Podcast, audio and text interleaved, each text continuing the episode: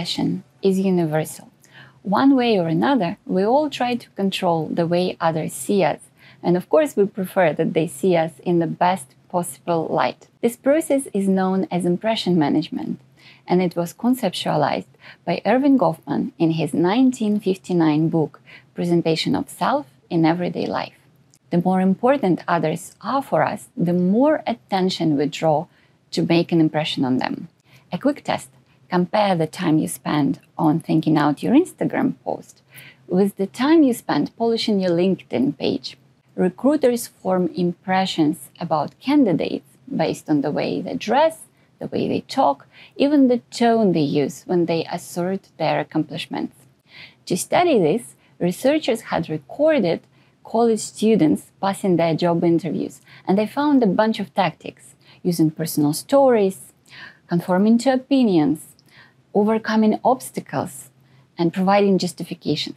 But the tactic that was standing out because it weighed more was self promotion, flatly asserting that you possess desirable characteristics, such as, for instance, being hardworking or skilled in terms of people interactions, or just being an effective leader. Curiously enough, the more the candidates conformed to this impression management tactics, the more favorably the recruiters were seeing them. Similar processes are at work during performance appraisals.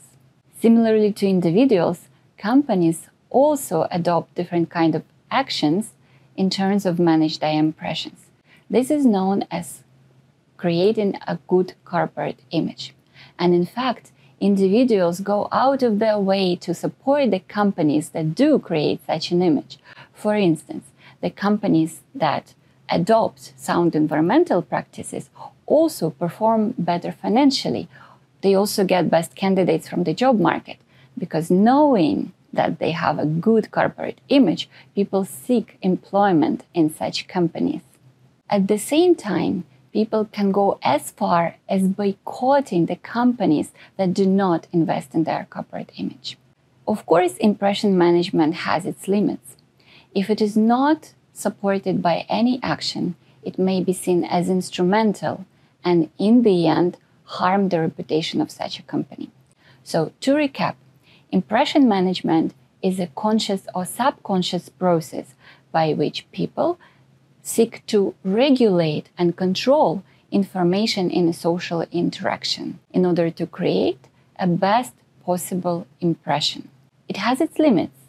Without a sound proof, impression management can be seen as instrumental and in the end harm the reputation of a company or an impression of an object, a person, or an event.